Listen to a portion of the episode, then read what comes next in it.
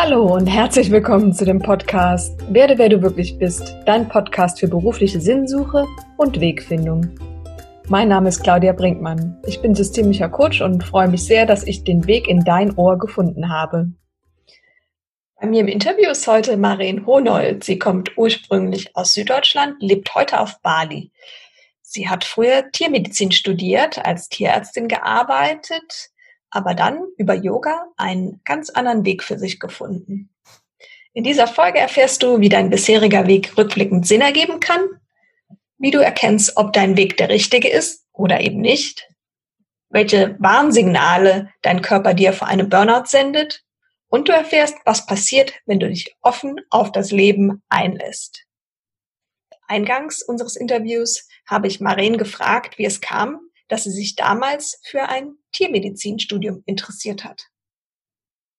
Ja, erstmal hallo, danke schön für die Einladung. Ich freue mich auch sehr, in deinem Podcast sein zu dürfen. Ähm, ja, wie kam es dazu? Ich glaube, damals war ich nach dem Abi sehr unschlüssig, was ich damals machen wollte. Ich hatte noch nicht so eine klare Vorstellung, wie mein Leben später aussehen sollte und, und war da wirklich sehr unschlüssig. Aber es kam damals nicht so wirklich in Frage, ähm, nichts zu machen.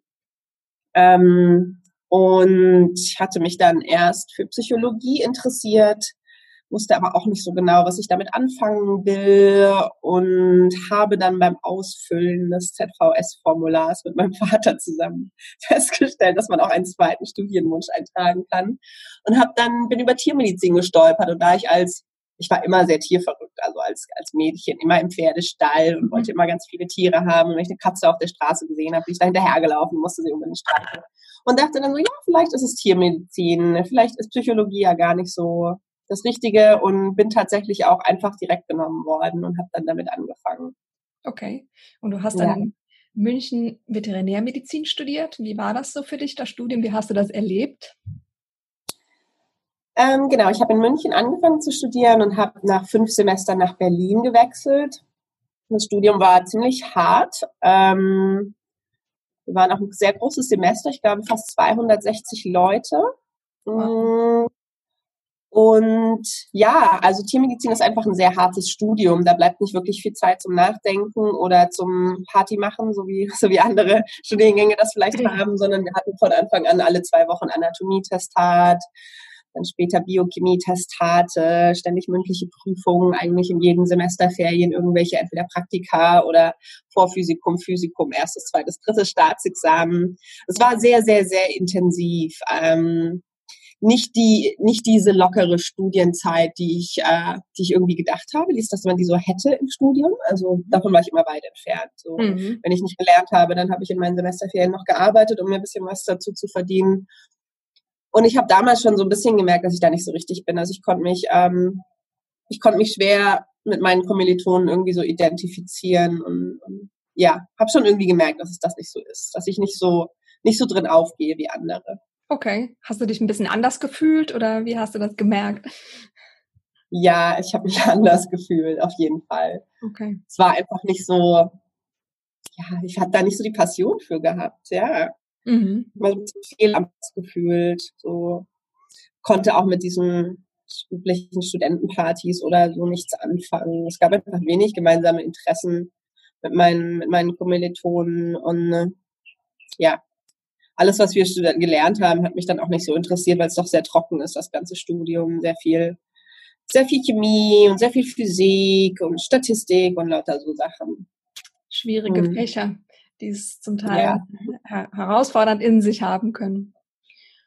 Und ähm, dann hast du angefangen als Tiermedizinerin zu arbeiten in, in Berlin oder wo hast du angefangen oder wie fing deine Zeit? Genau, ich habe direkt in Berlin angefangen. Also nachdem ich dann nach äh, Berlin gewechselt bin, habe ich da dann auch fertig studiert, ähm, die ganzen elf Semester und habe mir dann erstmal ein halbes Jahr Auszeit genommen nach dem, nach dem Studium, weil ich dachte, na ja, vielleicht fällt mir ja doch noch ein, was ich stattdessen machen könnte, weil eigentlich habe ich immer gemerkt, dass, dass ich da nicht zufrieden bin, aber ich hatte ich wusste nie, was ich sonst machen sollte und ähm, habe immer mal wieder drüber nachgedacht, ob ich das Studium abbrechen soll. Aber da ich nicht wusste, was sonst sein könnte, habe ich mich das nicht getraut und dachte dann, dass ich nach dem Studium vielleicht mir mal ein halbes Jahr Auszeit nehme, um zu schauen, ob mir da irgendwas kommt. Aber ja, da habe ich dann auch mehr irgendwie Party gemacht und mich mal gefreut, dass ich nicht äh, lernen muss. Ja. Und erst als Trainee in der Praxis und bin dann da auch eingestiegen nach einem Vierteljahr ähm, Praktikum. Mhm. Okay. Da angefangen. Mhm. In unserem Vorgespräch hattest du mir erzählt, dass du eine Zeit lang in einer 24-Stunden-Klinik gearbeitet hast und war dann vielleicht ein bisschen später und dass du die Zeit eben ja als sehr herausfordernd erlebt hast. Wie war das für dich, in dieser Klinik zu arbeiten als, als ja junge? Genau, das war auch meine erste Stelle, wo ich erst als Trainee angefangen habe und dann ah, später ja. als äh, Assistenztierärztin eingestiegen bin und das war dann auch, da war ich fast fünf oder sechs Jahre mit Unterbrechungen. Mhm. Das war sehr fordernd. Ähm, ähm, ja, sehr fordernd. Also ähm, ich habe da viel gelernt, aber es war auch sehr anstrengend. Also nie pünktlich Feierabend, immer zwei, drei Stunden, Stunden Überstunden, die nicht bezahlt worden sind, jedes Wochenende gearbeitet, 21 Stunden Dienste, 12 Stunden Dienste, ähm, Nachtdienste zweimal die Woche. Ähm, ja, das war, das war wirklich sehr, sehr anstrengend. Wow. Also ich hatte zum Glück sehr nette Kollegen so, mit denen hat das Spaß gemacht zu arbeiten, aber mein Chef war auch sehr, sehr fordernd, teilweise cholerisch und das ganze Arbeitsumfeld war schon sehr, sehr herausfordernd und jetzt im Nachhinein kann ich auch nicht mehr verstehen, warum ich damals da gearbeitet habe. Ja, irgendwie war es so gekommen, aber ähm, ja, ich stelle mir vor, wenn man in so einer Situation ist, eben dann vielleicht in dieser Tretmühle, dass auch wenig Raum ist, darüber nachzudenken, so wie du die Situation beschreibst. Mhm. Genau, ja, das war einfach nicht da. Also wenn man dann mal irgendwie nach zehn Tagen durcharbeiten irgendwie einen Tag frei hatte, dann hat man halt nicht noch irgendwie die Energie gehabt, entweder nach anderen Jobs zu gucken oder sein Leben neu aufzustellen oder mhm. sowas. Da war man einfach nur total durch und war froh, dass man mal nicht in, und selbst dann war man trotzdem noch irgendwie in der Praxis, weil man wurde trotzdem noch angerufen, wenn mhm. irgendwelche Fälle von einem ähm, kamen und dazu Fragen waren. Also ich hatte eigentlich nie frei. Ich war eigentlich immer verfügbar. Und es konnte auch passieren, dass ich einfach jederzeit angerufen werde und irgendjemand was von mir wollte. Oh.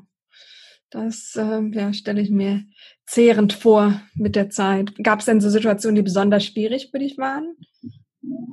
ich fand es immer, ja, ich fand es immer schwierig, wenn wenn es halt darum geht, Tiere einschläfern zu müssen, einfach auch diese emotionale Belastung und die, die psychologische Begleitung von den von den Tierbesitzern und dann einfach auch dieser ganze Zeitdruck. Also teilweise, wenn man halt am Wochenende eh schon irgendwie zwölf Stunden da ist und dann hat man vier Stunden Wartezeit, zwei Autounfälle, eine Katze fällt aus dem Fenster und dann ackert man das so ab, weil überhaupt, also teilweise habe ich zwölf Stunden nichts gegessen. Wir haben uns eine Pizza bestellt und ich kam irgendwie mitten in der Nacht dazu, die zu essen. Also das war alles sehr, sehr belastend. Und dann halt auch die Nachtdienst, die fand ich schon sehr fordernd. Also selbst wenn man sich da mal hinlegen konnte, man war ja doch immer sehr unter Anspannung. Also ich hatte immer Angst, dass ich irgendeinen Fehler mache, irgendwas übersehe oder so, nicht ähm, den Tierchen nicht so helfen kann, wie es sein müsste in dem Moment. Aber klar, wenn man irgendwie total überarbeitet ist und mitten in der Nacht ist, ist das einfach eine wahnsinnige Belastung. Ähm, und ja, ich habe da eigentlich nie wirklich geschlafen. So, man war immer so, gleich klingelt's, gleich klingelt's, oh mein Gott. Mhm. Okay, wow. Ja, da, da stelle ich mir tatsächlich sehr ja. wie, vor, wie mit dem Finger in der Steckdose, so klingt das. Mhm. Und kam dann auch zu dem Punkt, dass du das irgendwie nicht mehr machen konntest. Wie hast du das gemerkt? es gab immer mal wieder so Phasen, wo ich schon gemerkt habe, dass ich ähm, einfach auch völlig überlastet und überfordert bin, dass ich einfach teilweise stand ich nachts in diesen Nachtdiensten und habe einfach nur noch geheult, wenn ich irgendwie wusste, ich habe ich habe jetzt irgendwie gerade um ein Uhr nachts den letzten Patienten verabschiedet und ich muss noch drei Stunden Karteikarten ausfüllen und um sechs Uhr morgens muss ich wieder anfangen, die Stationstiere und dann, wenn dann noch irgendwas nicht geklappt hat, irgendeine Infusionspumpe nicht gelaufen ist oder, oder ein Verband irgendwie wechselt nicht geklappt. Ich stand teilweise in dieser Station, ich habe nur noch geheult. Manchmal habe ich mir vorgestellt, dass ich diese zwei Telefone, wo Leute anrufen können oder wo es an der Tür klingelt, dass ich die jetzt einfach hier hinlege meinen Schlüssel da lasse, gehe und nie wieder auftauche. Manchmal hatte ich diese Vorstellung, ich gehe jetzt einfach, ich gehe jetzt einfach, aber ich habe es natürlich nicht gemacht so. Aber manchmal hatte ich diese Vorstellung und dann einfach auch super reizbar gewesen, da nicht hinwollen. Ja, teilweise, und das war dann auch später so, ähm, ich konnte es noch nicht mal mehr ertragen, wenn mich irgendjemand aus dem Freundeskreis gefragt hat, wenn der irgendwelche Probleme mit den Tierchen hatte. So, ich konnte es nicht mehr hören, ich wollte es nicht mehr hören. Ich konnte auch keine Tierarztsendungen im, im Fernsehen sehen. Das war mir alles schon zu viel. Mhm. Ja. War dann wirklich zu viel von einem sehr belastenden Thema oder zumindest in der Art und Weise, wie es sich da so gestaltete. Und ähm, dann ist es bei dir sogar so weit zu kommen, dass es zu einem Burnout kam. Wie hast du das genau. Vielleicht kannst du davon nochmal erzählen. Ja, ich habe das lange lange überhaupt nicht wahrgenommen. Also ich denke, dass ich auch schon vorher diese Anzeichen, die ich jetzt gerade genannt habe, das sind ja eigentlich auch schon so klassische Anzeichen für Burnout. Aber mhm. ich dachte immer nur so, ja, mit mir stimmt halt irgendwas nicht so wirklich. Ich muss mich halt mehr zusammenreißen. Die anderen kriegen das ja auch hin. So, also alle anderen tauchen hier ja auch auf und alle anderen kriegen es ja auch hin. Und mhm. nur ich krieg's halt nicht hin. Ich bin da schuld dran. So, ich bin halt zu schwach. Mhm. Und ich habe dann halt einfach so lange weitergemacht, ähm, bis ich halt echt nicht mehr konnte. Also ich habe dann zwischenzeitlich auch meine Schilddrüse verloren, weil ich eine Autoimmunerkrankung aufgrund von Stress bekommen habe. Ich habe damals auch noch sehr viel geraucht. Das war sicherlich auch nicht förderlich. Mhm. Aber es sind ja auch so Sachen, die man dann in stressigen Jobs macht. Ähm, und auch da habe ich dann danach weitergearbeitet mit der, mit der Schilddrüsen-OP. Ich glaube, da habe ich mir auch nur irgendwie eine Woche oder so freigenommen, weil ich auf Arbeit nicht fehlen wollte. Ich weiß auch noch, dass ich wegen der Weisheitszahn-OP mir nur zwei Tage freigenommen habe, weil ich auf Arbeit nicht fehlen wollte.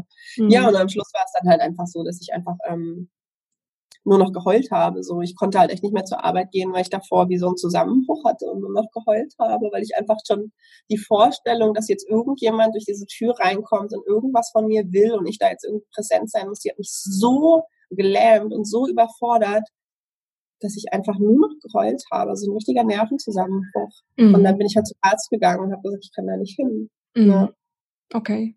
Und der Arzt hat dich dann vermutlich krank geschrieben und war das dann so eine Entscheidung, die getroffen hattest für dich, da dann auch nicht mehr hinzugehen oder war das einfach so ein Prozess ab da?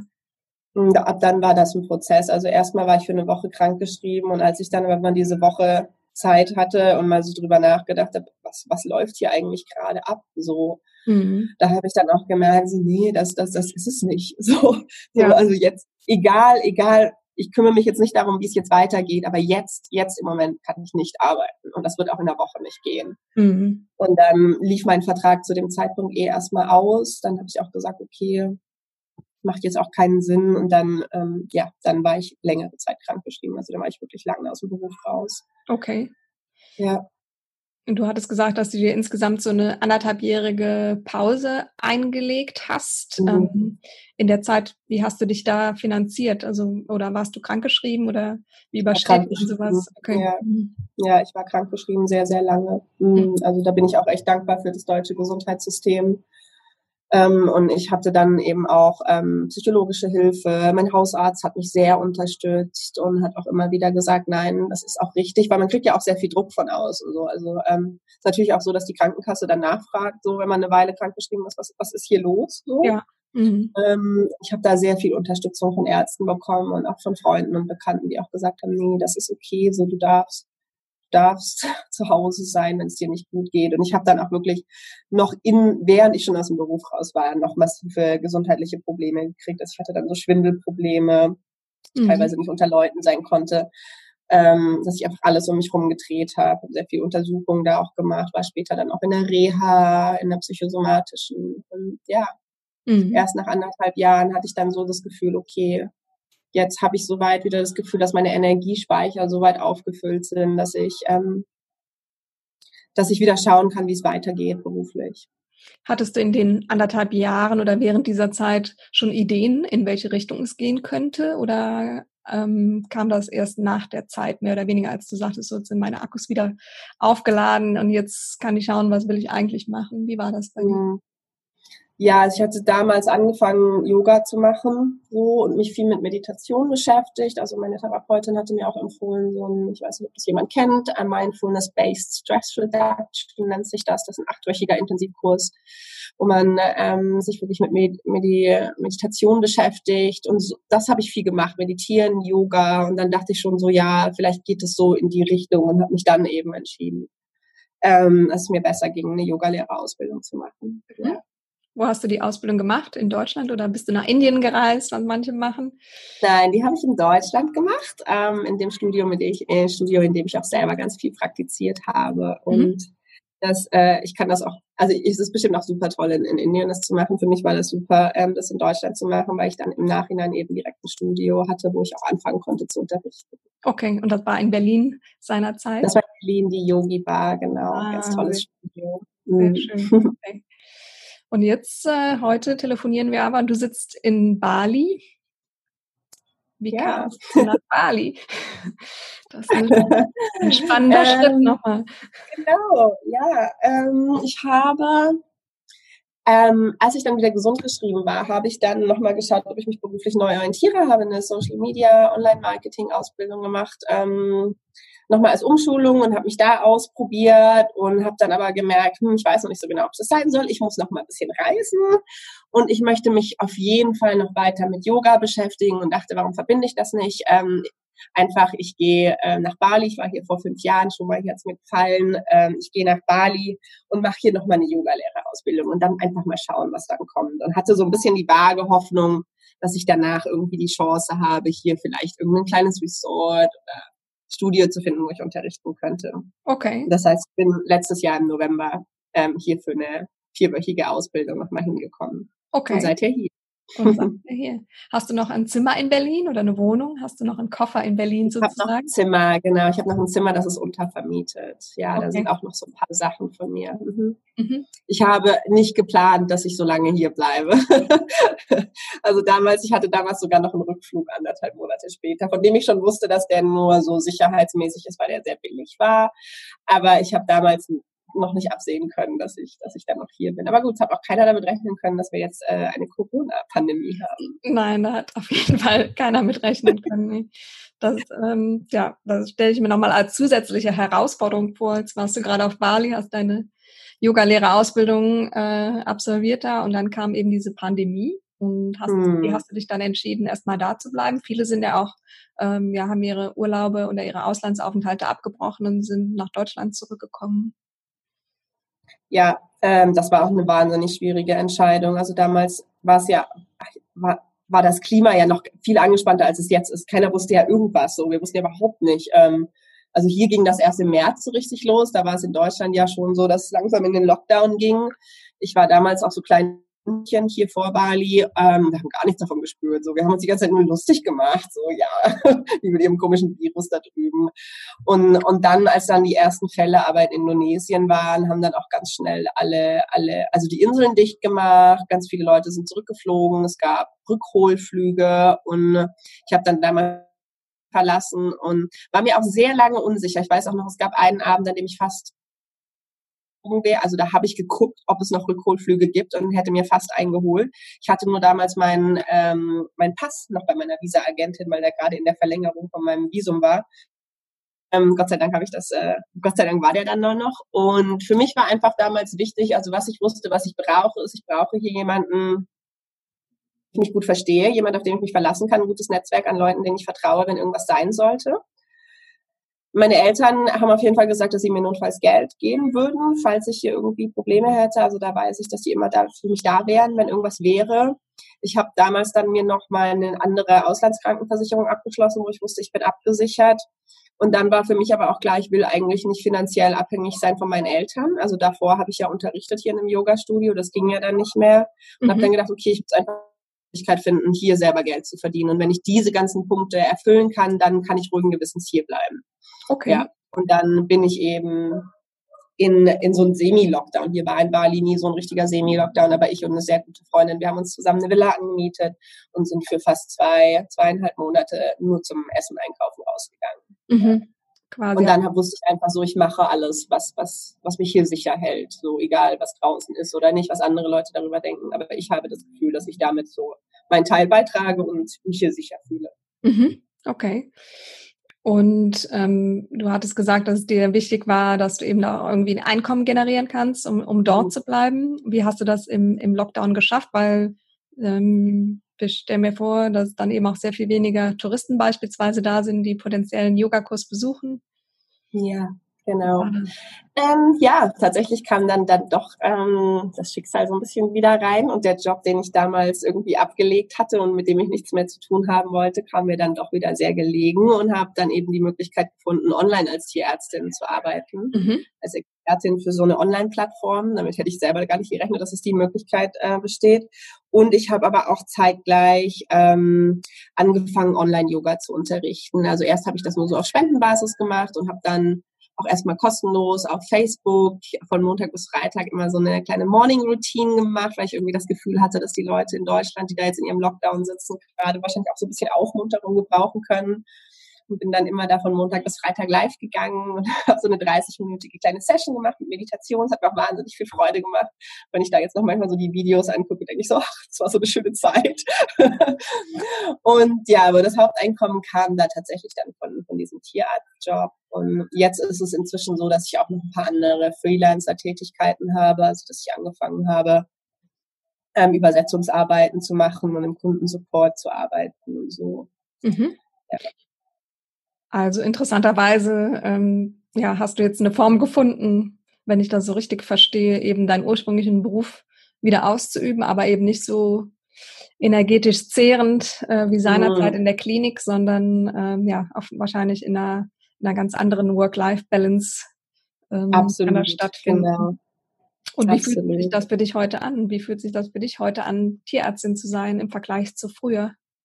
Ganz anders, ja, ganz anders, so viel leichter, weil ich nicht mehr, es ist einfach nicht mehr dieser Stress oder der Druck dahinter. Ich habe das Gefühl, ich kann mir die Zeit nehmen, die ich brauche und möchte, um auf die Fragen einzugehen und bin dann eben auch voll da für, für, für die Besitzer mit ihren Sorgen. Und gerade auch so online, manchmal sind das dann auch eher Leute, die eine zweite Meinung oder so brauchen und so. Und dann ja, es ist einfach viel schöner, weil ich nicht unter Zeitdruck stehe, ähm, wenn ich da einfach, ja, mir die Zeit nehmen kann, weil ich selber auch weiß, so wenn ich nicht arbeiten möchte, dann muss ich auch nicht arbeiten.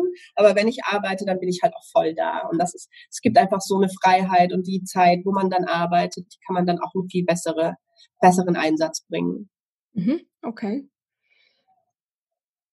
Wenn dich jemand gerne als Tierärztin konsultieren möchte online, wie, wie kann das gehen? Ich weiß gar nicht, ob man direkt so zu mir kommen kann. Das ist über so eine Plattform, die nennt sich Just Answer. Okay. gibt Experten, da gibt es auch mhm. für andere Branchen ähm, Experten, Juristen und so. Okay. Das soll jetzt keine Werbung sein oder so. ähm, Wenn du heute so auf dein Studium zurückblickst, macht das nochmal mehr Sinn aus heutiger Sicht, dass du das gemacht hast, wo du eine Zeit lang dachtest, ich mache es irgendwie gar nicht mehr, diesen Beruf? Also es fühlt sich jetzt natürlich schon alles so, so, also auf eine Art und Weise, wie ich mir das nicht vorgestellt hätte. Auch wenn ich manchmal immer noch denke, so, warum habe ich überhaupt das damals gemacht? So, ich wusste ja von Anfang an eigentlich, dass es, dass es das nicht so richtig ist. So, wenn ich die Uhr nochmal zurückdrehen könnte, würde ich es wahrscheinlich nicht nochmal machen, aber das kann ich ja nicht. So, ich kann es nicht zurückdrehen. Und ähm, wenn ich mir jetzt so das angucke, was es mir gebracht hat, ist es schon unglaublich. Also, dass überhaupt die Möglichkeit besteht, online so viel zu arbeiten, hätte ich selber nie gedacht, dass das überhaupt ein Lebensmodell ist, dass ich hier irgendwie in Bali sitzen kann und, und Geld verdiene und zeitgleich noch hier sein kann. Ähm, das hätte ich mir damals nie vorstellen können. Von daher macht es auf jeden Fall Sinn, ja. Und es wäre ja jetzt auch müßig drüber nachzudenken, was wäre gewesen, wenn es irgendwie anders gelaufen wäre. Für jetzt macht es alles Sinn und kommt genau richtig. Ja, ich finde spannend, dass manchmal ja rückblickend ja doch Entscheidungen irgendwann ihren, ihren Sinn haben können, äh, wenn man so zurückschaut, was vielleicht einem im ersten Moment damals in der Situation nicht immer so erschien, dass sich einfach die Sicht nochmal ändern kann mit der Zeit. Ja, Würdest du sagen, dass das für dich auch so ein Weg der Transformation war, damals äh, diesen Job hinter dir zu lassen und ähm, heute quasi auf Bali zu sitzen und dort äh, online Yin-Yoga anzubieten und als Tierärztin ja, zu arbeiten? Also ich bin da jetzt wirklich total dankbar, dass ich diese Krise in meinem Leben hatte, dass wirklich ähm, so ein dramatischer Einschnitt war, dass ich einfach aufwachen musste. Mhm. Ich glaube, für mich war es einfach so, ähm, dass ich Anders wäre es für mich nicht gegangen. Manche Leute schaffen es ja früher, dann in sich reinzuhören. Für mich ging das damals noch nicht so. Ich brauchte diese krasse Krise und diesen krassen Bruch. Und ich bin da sehr dankbar für. Ich bin dadurch viel spiritueller geworden. Ähm, ich habe viel mehr gelernt, mich mit mir auseinanderzusetzen, habe mich sehr viel mit Persönlichkeitsentwicklung beschäftigt, dass ich deswegen halt auch zum Thema Yoga und Meditation gekommen bin und Achtsamkeit. Also dafür bin ich so dankbar das, das ist auf jeden Fall was, was ich nicht mehr in meinem Leben missen will und was mein Leben so bereichert und mich auch als, als Person so ändert. Ja. Mhm. Okay. Was würdest du jemanden raten, der vielleicht in einer ähnlichen Situation ist, wie du damals warst, als, als du das einfach das eine eben nicht mehr machen konntest, nicht mehr wolltest? Was würdest du Menschen raten, der jetzt äh, an dieser Stelle steht im Leben? Ja, also erstmal nimm das wirklich ernst. So, ich habe das ja auch nicht ernst genommen. Ich habe das so weggedrückt. Zweifel da nicht an dir. Nimm die Warnsignale ernst. Da stimmt dann irgendwas nicht, äh, wenn, wenn du dich so fühlst über längere Zeit. Und dann such dir Hilfe. Also ja, ich habe hab ja schon erwähnt, ich habe eine Therapie gemacht, was ich noch nicht erzählt habe, was aber sehr hilfreich war für mich, war, dass ich ähm, einen Coach hatte, also eine Coachin. Ist das die weibliche Form? Ich weiß es nicht. Eine Coach. Bestimmt. ich hatte eine Coach, die äh, mich sehr unterstützt hat im Bereich ähm, neue Berufswahl nochmal und Neuorientierung nach einer beruflichen Krise. Und das hat mir wahnsinnig geholfen. Ja, einfach wirklich wirklich äh, andere Leute mit da reinzuholen, mit ins Boot zu holen und mich von denen unterstützen zu lassen. Mhm. Und die Zeit zu nehmen, sich die Zeit zu nehmen, sich dann auch nicht irgendwie unter Druck setzen zu lassen vom Umfeld. Mhm. Du hattest eben auch gesagt, dass du dich sehr viel mit Persönlichkeitsentwicklung auseinandergesetzt hast. Und mhm. ich finde das Thema Glaubenssätze immer sehr spannend. Also wer, man bekommt ja immer, sag jetzt mal so von Kindheit an, verschiedene Glaubenssätze mit auf den Weg, die so in einem stecken. Mhm. Was waren was für Glaubenssätze, die du damals so hattest, die du früher hattest und die du vielleicht heute ablegen konntest? Ja, ah, Glaubenssätze, ja, tolles Thema. Äh, Glaubenssätze, die ich früher hatte, auf jeden Fall, ich muss ganz hart arbeiten ähm, für Geld.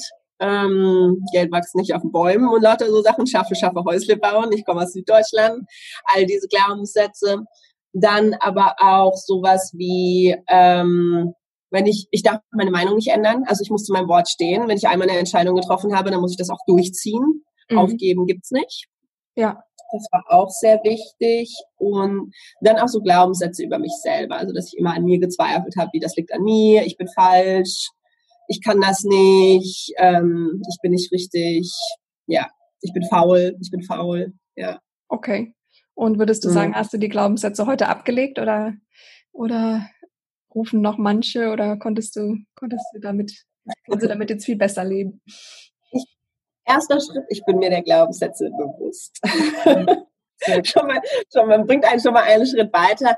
Und dann manche, manche nehme ich noch wahr, dass sie manchmal kommen und kann aber besser damit umgehen. Aber ich glaube, es ist auch so in Ebenen. Manchmal denkt man, man hat jetzt einen Glaubenssatz so völlig aufgelöst und dann kommt aber noch mal eine andere Situation im Leben, wo man dann merkt so, naja, so ganz durch bin ich da dann noch nicht. Also ich habe das manchmal jetzt so mit dem Thema Geld Mhm. Wo ich auch gemerkt habe, dass ich da so viele Glaubenssätze hatte darüber, so, wenn man viel Geld hat, dann ist man ein schlechter Mensch und so, was dann natürlich auch dazu geführt hat, dass ich nie Geld hatte, weil ich wollte ja kein schlechter Mensch sein. Da merke ich manchmal noch, dass das so hochkommt und dann auch immer mal wieder, oh, das kann ich nicht, das kann ich nicht. Mhm. ja. Wie hast du denn trotzdem den Mut gefunden, so deine Leidenschaft des Yogas umzusetzen und heute eben auch als Yogalehrerin zu arbeiten? Ich weiß gar nicht, ob das so viel mit Mut zu tun hatte. Manchmal sagen mir auch Leute so, oh, das ist so mutig, dass du irgendwie so alles hinter dir gelassen hast. Und ich habe das damals gar nicht so empfunden, okay. weil es für mich einfach keine andere Wahl gab. So, mhm. ich konnte nicht mehr zurück, ich wusste nicht, was vor mir liegt. Und ab dem Zeitpunkt, wo ich angefangen habe, mich mit Yoga zu beschäftigen, ist es so ins Fließen gekommen. Das hört sich jetzt so ein bisschen eh so an oder so, aber das war tatsächlich bei mir so. Ich habe, mhm. als ich dann ähm, plötzlich die Zeit hatte, mehr Yoga zu machen, weil die hatte ich während meinem Berufsleben als Tierärztin nicht. Als ich dann also in meiner Krankschreibung sehr viel Zeit hatte, habe ich sehr intensiv in einem Studio in der Yogi-Bar ähm, praktiziert, da auch ausgeholfen. Und tatsächlich habe ich da dann auch irgendwann die Yoga-Lehrerausbildung mehr oder weniger, ich habe die nicht umsonst gemacht, aber ich habe die mir erarbeitet als Karma-Yogi. Mhm. Und habe dann, und so kam das plötzlich alles. Und dann der nächste Schritt war irgendwie, dass wir da anfangen durften zu unterrichten. Und dann war der nächste Schritt, dass ich plötzlich eine Stunde angeboten bekomme. Und dann war plötzlich der nächste Schritt, dass mich Leute darauf angesprochen haben im Freundeskreis, ob ich nicht unterrichten will. Und dann habe ich einen Raum angemietet. Und plötzlich kam das so alles. Und ich hatte nie das Gefühl, dass ich da jetzt besonders mutig bin oder so. Es war einfach immer so der, der nächstbeste Schritt. Und weiter habe ich gar nicht gedacht. Mhm. Hast du dich so ein bisschen ja. vom Leben leiten lassen? Du hast, hast du ein bisschen. Ja, ich habe mich da, glaube ich, ja, das ist einfach geflossen. So, ich habe einfach das dann so gemacht und auch gar nicht drüber nachgedacht. Dann habe ich angefangen im Park zu unterrichten und dann wurde es kälter und dann habe ich mhm. angefangen im Raum zu unterrichten und dann ja, und dann habe ich einfach immer gemerkt, jedes Mal, wenn ich unterrichte, dass ich einfach wie in so einen Flow-Status komme. Also, dass ich irgendwie, ich gehe ich war in den Anfangsstunden immer so aufgeregt. Klar ist, glaube ich, jeder neue Yogalehrer. so, man steht dann da plötzlich da vorne vor 20 Leuten und man sagt Sonnengruß und plötzlich fliegen 40 Arme in die Luft. So, ich hatte wahnsinnige Angst, aber ab dem Zeitpunkt, wo ich irgendwie angefangen habe, so die Stunde zu eröffnen, bis man dann ins Shavasana, das war dann plötzlich wie so ein Schnips so und dann war das rum und danach war ich so wahnsinnig, wow. Das hat sich einfach so, so richtig angefühlt. Und ich habe eigentlich auch immer dann ja auch viel von meinem Umfeld gutes Feedback bekommen und das hat mich sehr ermutigt, dass ich da einfach dranbleibe. Toll. Ja. Wenn du dich heute so auf Bali umschaust, du lebst ja in Ubud, wenn ich das richtig verstanden habe. Ähm, ja. Kannst du von den Menschen da was abschauen, die da leben? Ja, also erstmal finde ich das hier so schön, dass alles ein bisschen ein anderes Tempo hat. Mhm das ist nicht die ganze Zeit wie bei uns in, in, in, in Westen, in, in Europa. Da darum geht, den ganzen Tag zu arbeiten. Also klar wird hier auch gearbeitet, das ist ein anderes Tempo. Man darf immer mal stehen bleiben, ein kleines Schwätzchen machen und es darf auch immer der Spaß bei der Arbeit nicht zu kurz kommen und dann wird mal ein kleines Liedchen angesungen und so. Ähm, das finde ich, finde ich sehr schön. Außerdem gehört der Mittagsschlaf ähm, fast schon dazu. Also jeder erzählt, dass er gerade einen Mittagsschlaf gemacht hat. Ich glaube, das ist in warmen Ländern ja auch einfach so. Mhm. Ich finde das schön. Also dieses langsamere Tempo und viel entspannteres und dann auch diese Erstens ein tolles Gemeinschaftsgefühl merke ich hier immer wieder in Bali. Ähm, die Familien leben hier alle in so einem großen Familienverbund zusammen. Keiner ist alleine, jeder unterstützt sich gegenseitig. Auch ein, in den Dörfern gibt es so ein ganz schönes Banja-System, wo sich gegenseitig unterstützt wird. Und dann eine wahnsinnige Spiritualität. Also in Bali, das ist ja die einzige hinduistische Insel in Indonesien von all den anderen vielen Inseln, die es hier gibt. Alles, der Rest ist ja muslimisch, bisschen christlich. Ähm, hier gehört das einfach zum Alltag dazu. Also es wird ständig werden kleine Opfergaben den Göttern gebracht und jeder ist ständig auf dem Weg zu irgendeiner Zeremonie. Ich habe noch nicht rausgefunden, für was es alles Zeremonien gibt, aber vor kurzem gab es einen Feiertag für Dinge aus Blech. Ach, da, wurde, da, wurde, dann auch mein, mein Roller gesegnet und das Auto, da wurden Opfergaben hingelegt, also dass alle Metallgegenstände und so, dass das alles funktioniert und auch irgendwie nicht kaputt geht. Und das ist einfach so, ständig ist irgendwas. Jeder fährt ständig irgendwie zum Tempel. Vor meinem Häuschen liegen auch immer kleine Opfergaben und auf meinem Roller liegt immer so ein kleines Bananenblatt mit ein bisschen Reis. Das wird dann da auch hingeopfert. Also ein ganz, ja, einfach dieses Verbundensein. Und hier geht es auch, glaube ich, viel um das Verbundensein mit den Ahnen, mhm. aber auch mit der Natur und ja, mit den Göttern. Und das finde ich wahnsinnig schön. Klingt auch sehr schön, auf jeden Fall. Inspirierend und vielleicht an der Langsamkeit oder an der vielleicht mehr, an dem mehr achtsamen Leben, da können wir uns hier in Deutschland mit Sicherheit auch eine Scheibe abschneiden. Mhm. Was sind denn hm. jetzt so deine nächsten Schritte? Was planst du? oder treibst, lässt du dich weiter dem Flow treiben? Ja, also im Moment ist es ja doch so eine gewisse Ausnahmesituation hier, ähm, zum Beispiel hier in Bali. Hier sind natürlich auch keine Touristen, ähm, weil die Grenzen zu sind. Deswegen ist hier jetzt auch nichts mit mit Yoga unterrichten vor Ort. Das ist auch ein bisschen schwierig in Bali. Also mein, mein Zukunftsplan wäre natürlich, dass ich noch mal viel mehr unterrichten möchte. Dann auch am liebsten irgendwann wieder face-to-face, auch wenn ich das Online-Unterrichten sehr schön finde. Mhm. Ähm, ist es ja auch sehr schön, dann noch mal ähm, direkt mit den Schülern interagieren zu können. Da ist man ja noch mal ganz anders für die Schüler da. Und im Moment ist es tatsächlich so, dass ich einfach versuche, Jetzt im Moment geht es mehr oder weniger darum, so ein bisschen Geld ähm, zu verdienen mit diesen Freelancer-Jobs, die ich mache und dann aber das Geld auch zu sparen, dass ich mehr in meine, in meine Yoga-Sachen dann nochmal ähm, bringen kann. Wie schön. Ja. Und du bietest Yin-Yoga an. Was bedeutet Yin-Yoga? Ja, ähm, ich biete im Moment, biete ich eine Stunde wöchentlich an. Das ist ein Mix aus Yin-Yoga und ähm, aktiverem Yoga, also eine Mischung mhm. aus Hatha und Vinyasa-Yoga. Ja. Ähm, ich habe eine Ausbildung in Hatha Yoga, das war meine erste Ausbildung, die zweite Ausbildung Vinyasa Yoga, die letztes Jahr hier und jetzt habe ich nochmal eine Zusatzausbildung in Yin Yoga gemacht oder sogar meine zweite Yin Yoga Ausbildung. die ich anbiete, ist ein Mix aus einem aktiveren Yoga-Stil und eben Yin-Yoga. Und Yin-Yoga ist ein sehr ruhiger Yoga-Stil, bei dem man in den einzelnen Posen, die hauptsächlich sitzend oder liegend stattfinden, längere Zeit bleibt. Also drei bis fünf, manchmal sogar noch länger Minuten.